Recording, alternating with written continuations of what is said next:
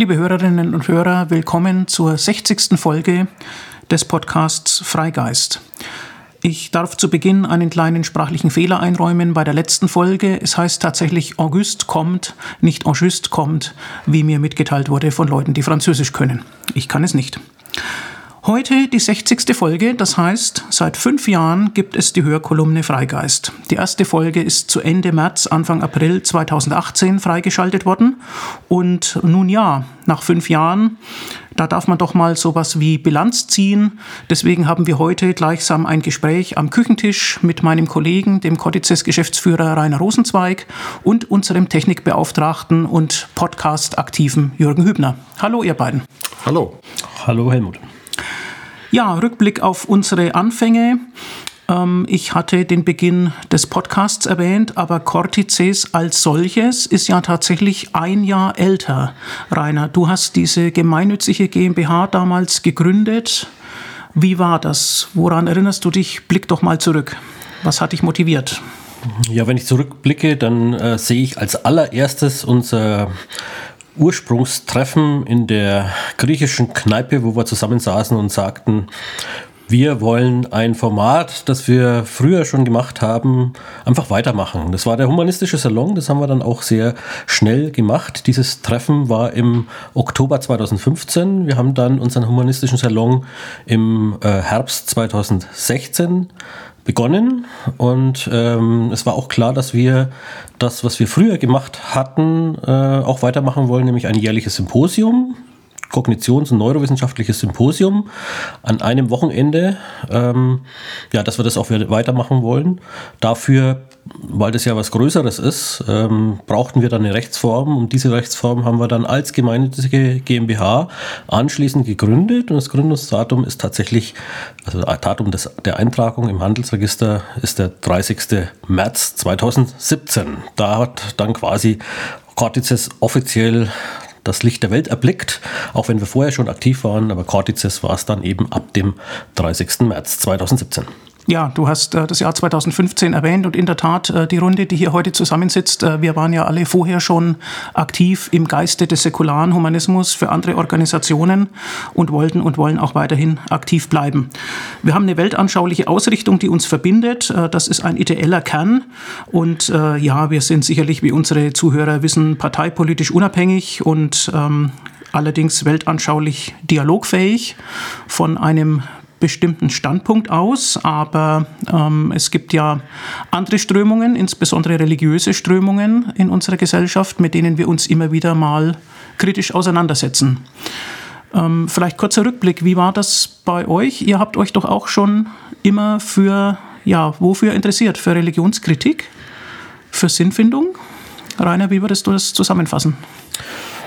Ja, ich, ich für mich persönlich würde sagen, ähm, ich bin ja evangelisch sozialisiert und äh, so auch aufgewachsen, ähm, habe dann aber irgendwann mal äh, begonnen, mich aus dem ja aus der Weltanschauung, die mir da als Kind angeboten wurde, hinaus zu denken wenn man so will. Und äh, bin dann für mich privat erstmal zu der Überzeugung gekommen, dass ich dieses Weltbild nicht weiter verfolgen will, dass ich das für falsch halte, für, und zwar für inhaltlich falsch.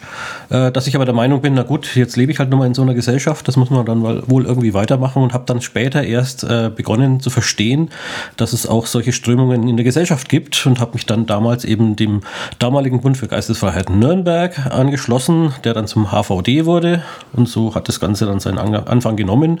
Und in diesem Spektrum bin ich dann auch aus Überzeugung geblieben. Dahinter steckt eben ein weltlicher Humanismus, weltlich äh, oder säkular in dem Sinne, dass er eben ähm, weltanschaulich, ja, ohne eine übernatürliche Persönlichkeit auskommt, ja, wenn man so will, ein atheistisches Weltbild, äh, wobei mir der Atheismus als solcher ähm, ja gar nicht äh, ja, definitionsentscheidend wichtig ist. Das ist eben einfach nur eine ähm, Spielart, äh, an die ich auch nicht glaube, wie, an, wie ich an vieles anderes nicht glaube. ja, du bist Skeptiker.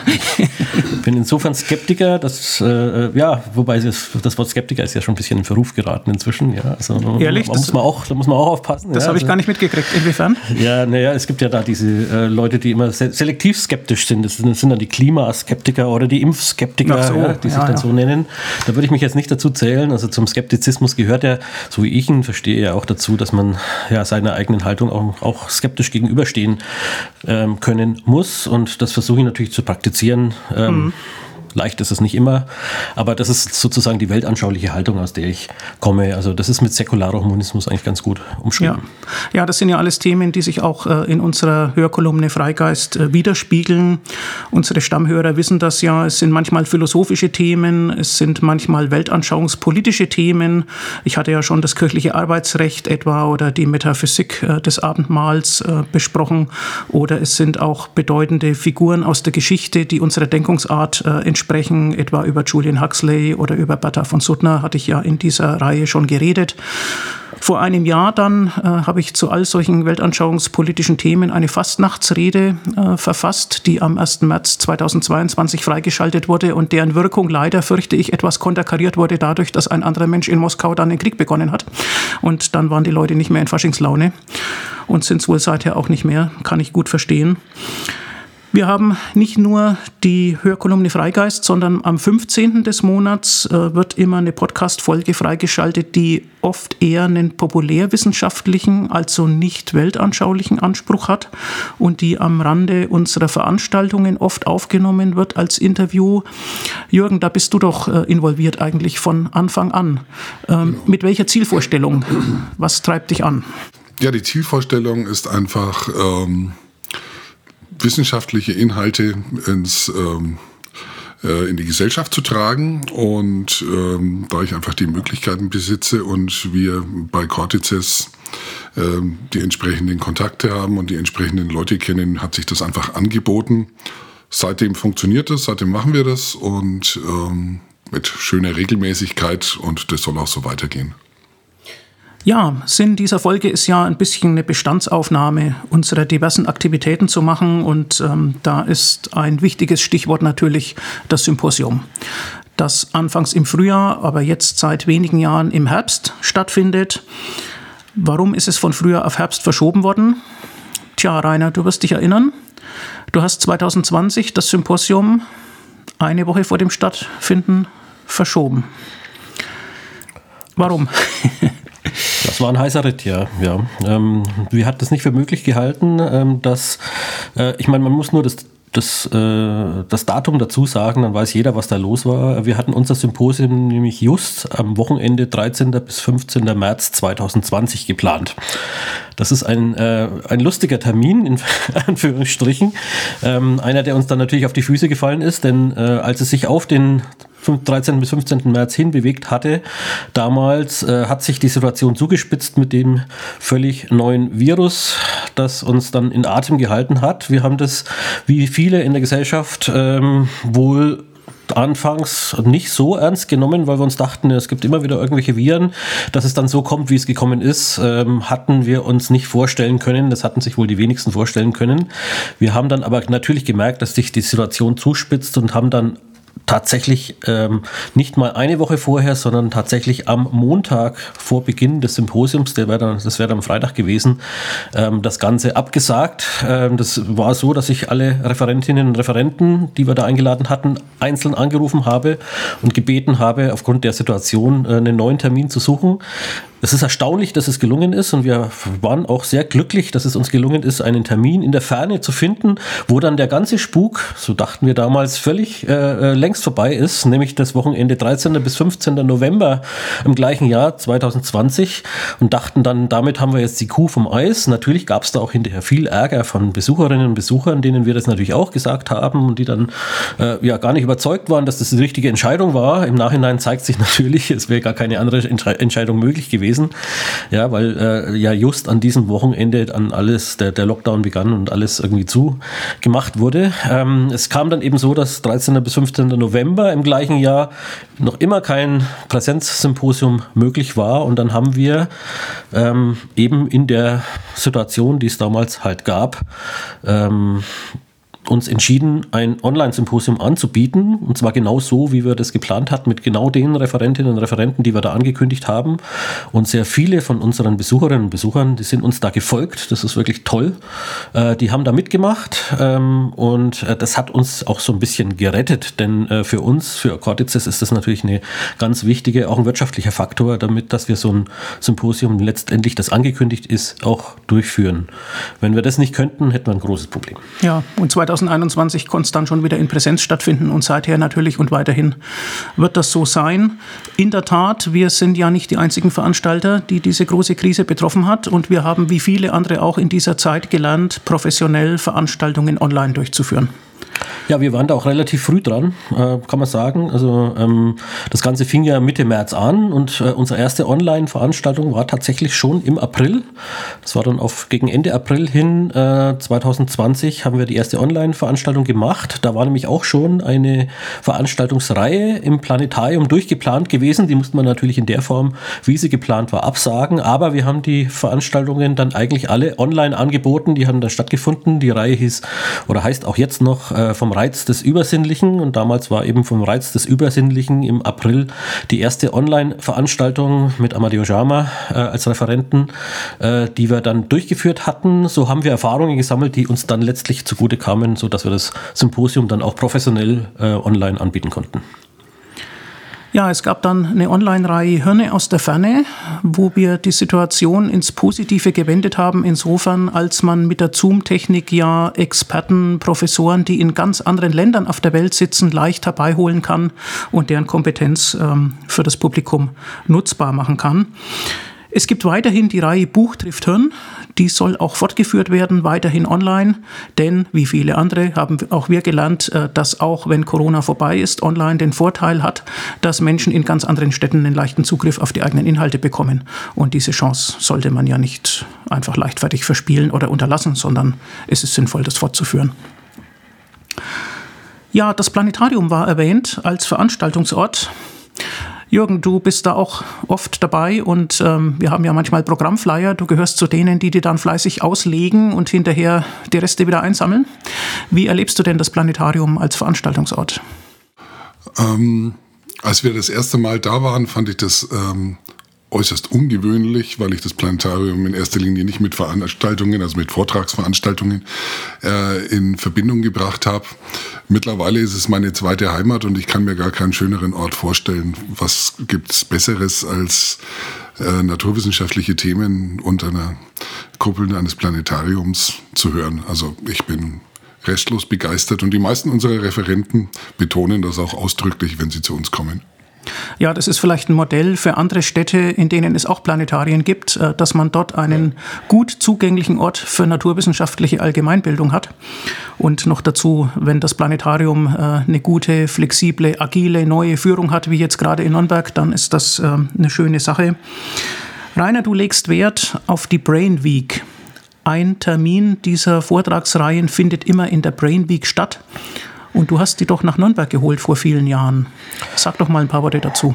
Mm, ja, nur gut. Also die Brain Week oder die Internationale Woche des Gehirns ist eine Initiative, die von einer Stiftung ausging, der Dana Stiftung in, ähm, äh, in den USA, äh, wo es eigentlich um Hirnschädigungen geht und äh, die sich ähm, an die Öffentlichkeit richtet, um so das Bewusstsein für die besonderen Leistungen unseres Gehirns mal deutlich zu machen und dann eben auch das Bewusstsein dafür, dass wenn so eine Leistung äh, mal mm, ja, nicht da ist oder wenn es eine Läsion im Gehirn gibt oder wenn es eine Verletzung im Gehirn gibt, äh, dass sowas dann auch mal ausfällt. Also dass man da ein bisschen Wissen in die Öffentlichkeit trägt. Das war die Idee dieser Stiftung und das ähm, hatte damals eben zu unseren Aktivitäten sehr gut gepasst, denn wir sind diejenigen, die populärwissenschaftliche Veranstaltungen rund um das Thema ähm, Wahrnehmung und Gehirn äh, in Nürnberg veranstalten. Insofern lag es nahe, dass wir uns dann auch ähm, bei der Brain Week als Partner anmelden. Und Cortices ist jetzt auch Partner bei der äh, Internationalen Woche des Gehirns, Brain Week. Ähm, alle Veranstaltungen, die in dieser Woche stattfinden, werden dann dort auch angemeldet, sind also offizieller Teil dieser internationalen Initiative. Die Brain Week findet immer Mitte März statt. In diesem Jahr ist es äh, ja die Woche, wo der 15. und 16. März ähm, drin ist. Da sind dann auch Veranstaltungen von uns. Nee, ich glaube am 14. März ist äh, eine Veranstaltung im ähm, Planetarium und am 16. März werden wir auch eine Online-Veranstaltung noch ähm, haben, die auch zur Brain Week kommt. Und es ist eine gute Tradition, dass wir das dann dort immer als verlässlicher Partner anmelden und jedes Jahr sozusagen mit dabei sind bei der Brain Week. Insofern ist dann auch eine Veranstaltung offiziell in Nürnberg, äh, die Teil dieses internationalen Netzwerks ist. Mhm, sehr schön. Ja, beim Thema März und Planetarium sollten wir noch erwähnen, dass es seit letztem Jahr ein neues Veranstaltungsformat gibt. Wir hatten ja über unser großes Herbstsymposium gesprochen. Es gibt aber im Frühjahr noch ein kleineres Symposium im Planetarium. Das Kopernikus-Symposium, das heißt deswegen so, weil das Nürnberger Planetarium Nikolaus Kopernikus Planetarium heißt. Rainer, du hast das Programm mit organisiert. Was erwartet die Besucher? Ich nehme vorweg, das wird am Wochenende 24. bis 26. März sein. Worum geht es da? Ähm, ja, der, der, Titel heißt äh, Welt, Körper, Geist. Also da geht es tatsächlich um drei unterschiedliche Themen. Alles, was äh, den Menschen und das drumherum äh, so ausmacht, soll da thematisiert werden. Das Format ist eines, äh, was sich de, der Bildungscampus Nürnberg ähm, auf die Fahnen schreibt. Äh, Cortices ist da als erfahrener Symposiumsanbieter äh, mit als Kooperationspartner willkommen. wir machen da auch sehr, sehr gerne mit und bringen unsere Erfahrungen dort mit ein. Im letzten Jahr hatten wir das Thema Exoleben, also ähm, außerirdische außerirdisches Leben oder wie ist es denn gibt? Ist es überhaupt möglich, das Leben auch noch auf anderen Planeten äh, irgendwo im Weltall ähm, auch entsteht? Äh, was ist Leben überhaupt? Das waren die Themen damals und jetzt geht es eben äh, um, einen großen Rundumschlag.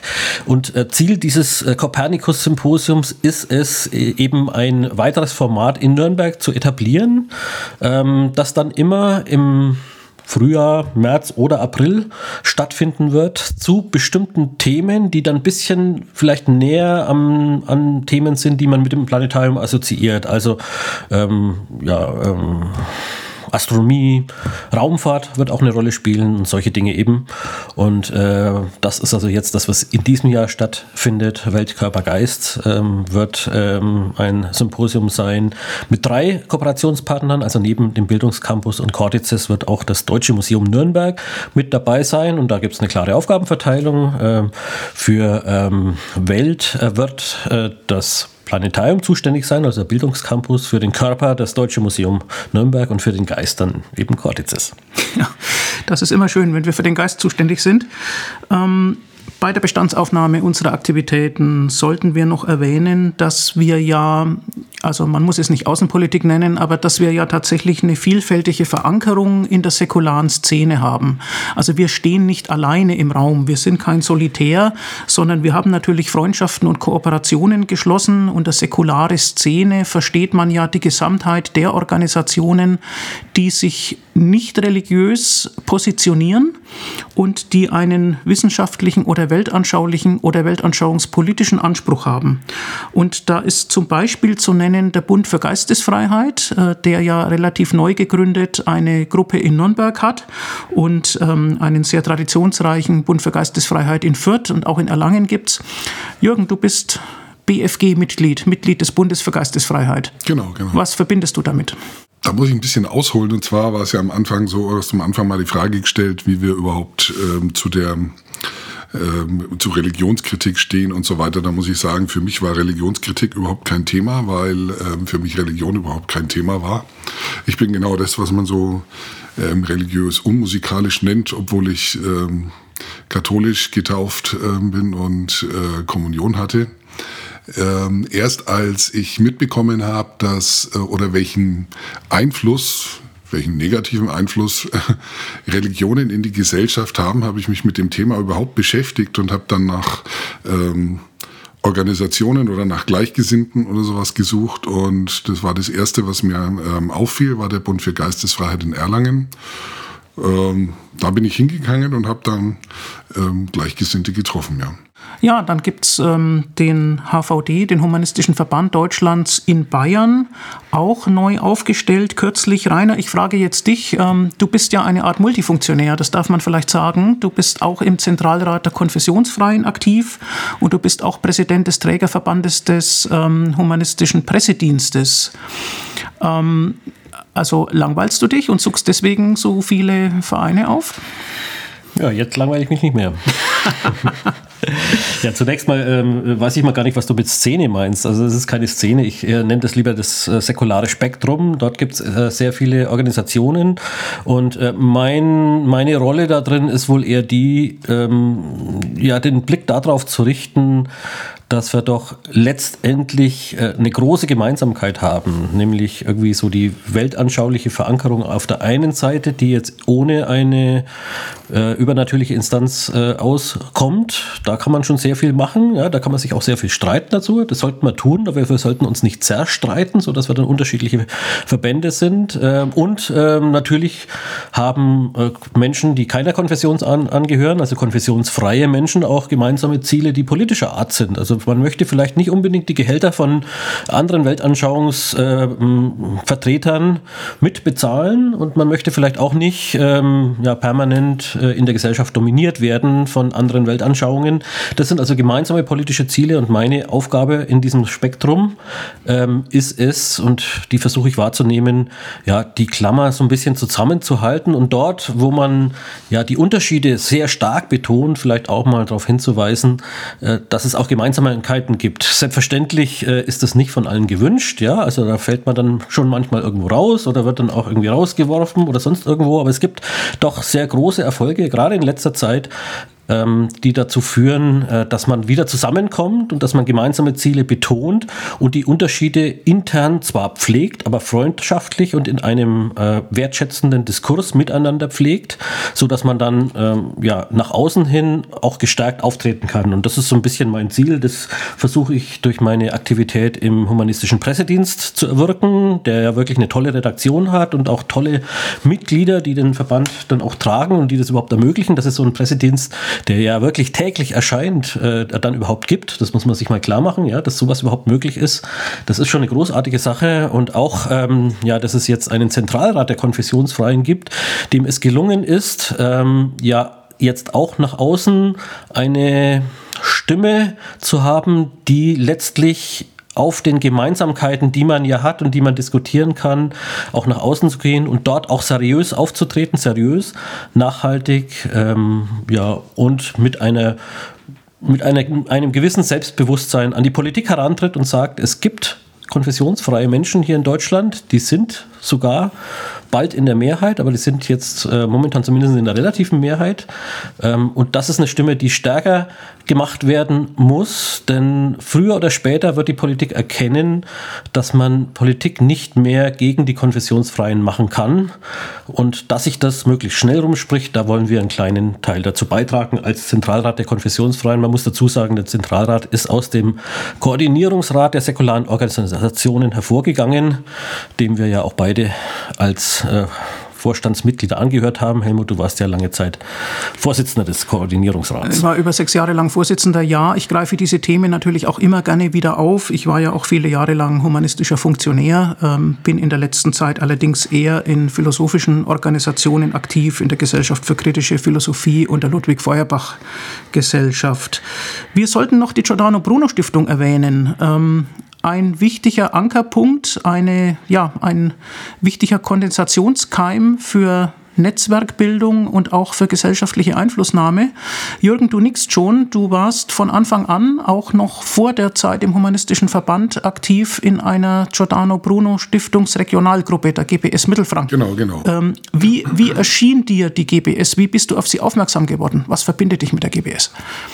Oh, die GBS ist eigentlich meine ähm, wichtigste Organisation gewesen. Wie ich auf die aufmerksam geworden bin, kann ich gar nicht mehr genau sagen. Ich glaube, ich habe irgendwann mal Michael Schmidt-Salomon in irgendeinem Fernsehauftritt gesehen und habe mir daraufhin äh, das Manifest des evolutionären Humanismus äh, gekauft und war ähm, entsetzt, dass jemand meine Gedanken sortiert und aufgeschrieben hat.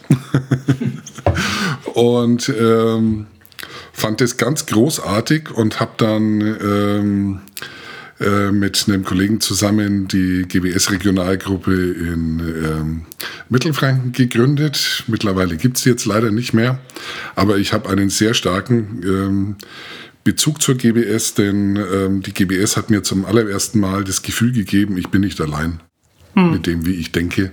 Deswegen ähm, selbst wenn ich da jetzt nicht in irgendeiner Form aktiv bin, ist es für mich ein ganz fester Anker. Hm. Rainer, bei dir ist es sicherlich ähnlich. Wir haben ja gute Kontakte auch zu GBS-Regionalgruppen, etwa in Düsseldorf oder Rhein-Neckar oder so, äh, die auch sehr aktiv sind. Wie würdest du das Verhältnis beschreiben?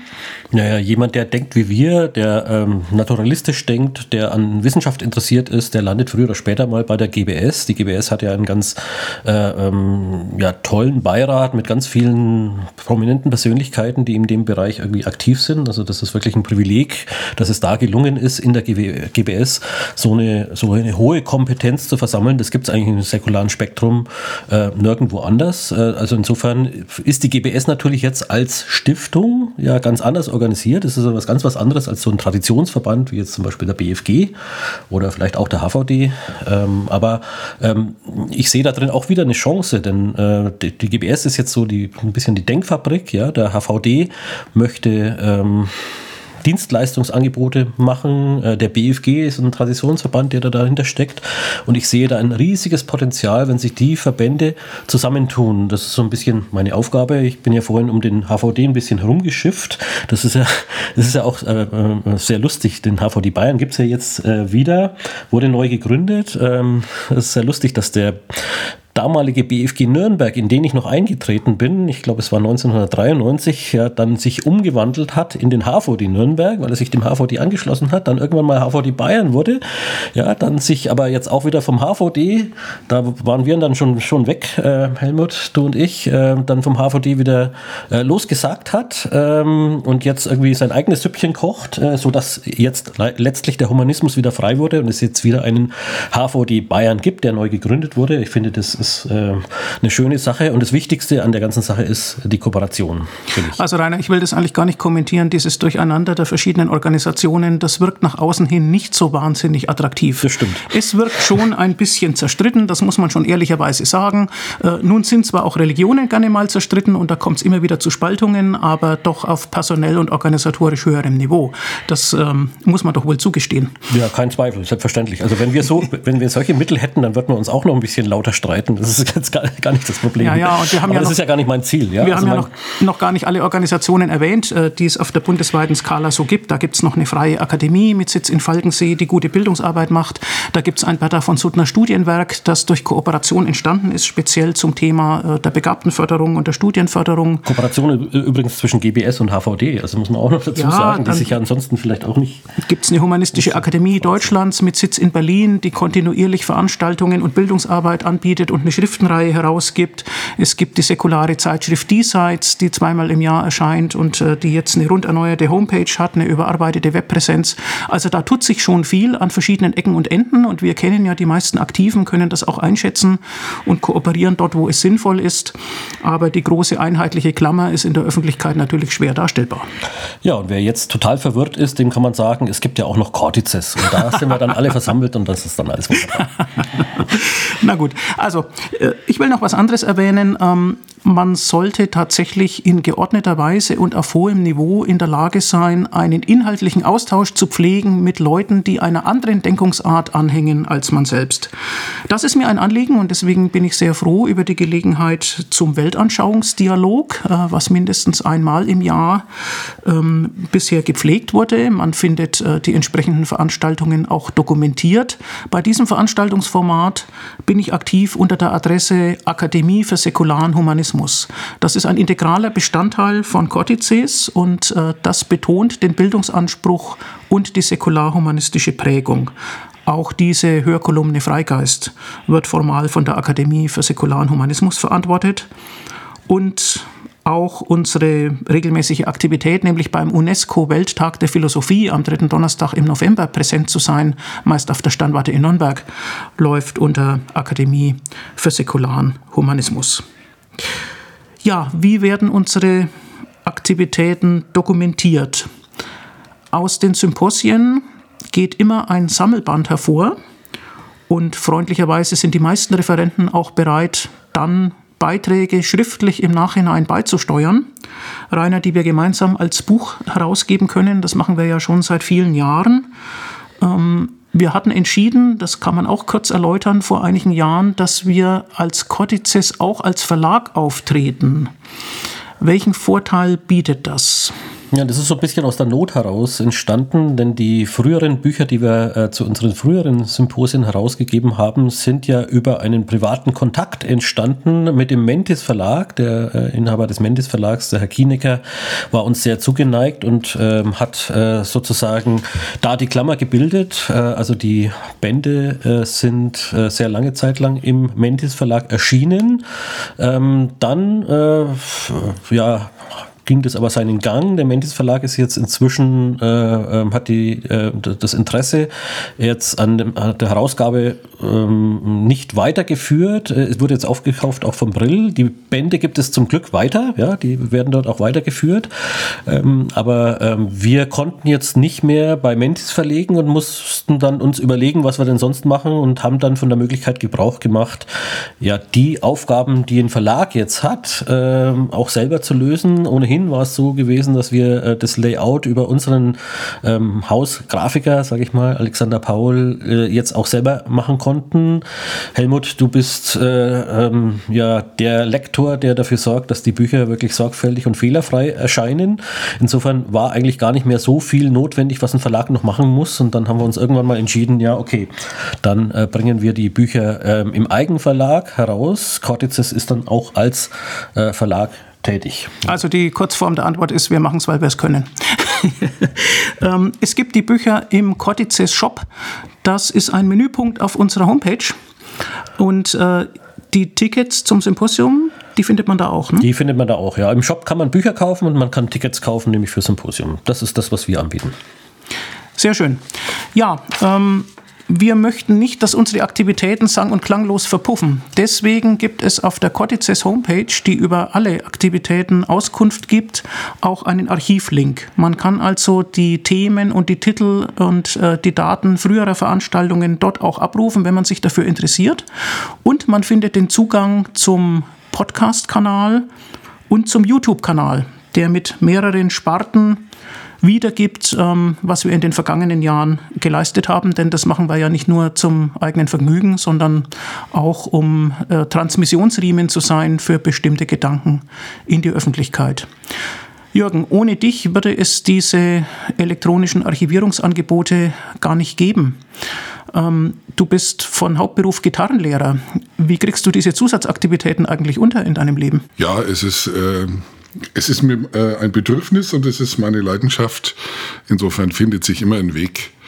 Ähm, und ähm, ich bin froh, dass ich das dazu beitragen kann. Und wir bieten diese Dinge ja ohne Bezahlschranke an. Ist das eigentlich ein gutes Modell? Also andere nehmen da vielleicht Geld ein? Na, wenn ich jetzt von mir ausgehe, ich bin vielleicht kein gutes Beispiel, aber Bezahlschranken sind für mich immer der Stoppknopf.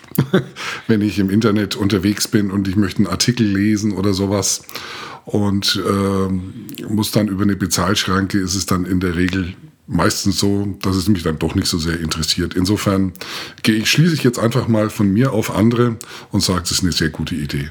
Die, das Konzept ist ja auch von Cortices, dass wir sowas anbieten und hoffen, dass dann der ein oder andere auf uns aufmerksam wird und uns dann mag und uns folgt und öfter mal bei uns da ist. Und jeder, der das Angebot nutzt und dann auch versteht oder merkt, dass da auch äh, eine Arbeit drin steckt, ist dann auch bereit, äh, uns irgendwie zu unterstützen, entweder durch, äh, ähm, durch einzelne Spenden oder dann auch in unserem Förderkreis, der jetzt angewachsen ist.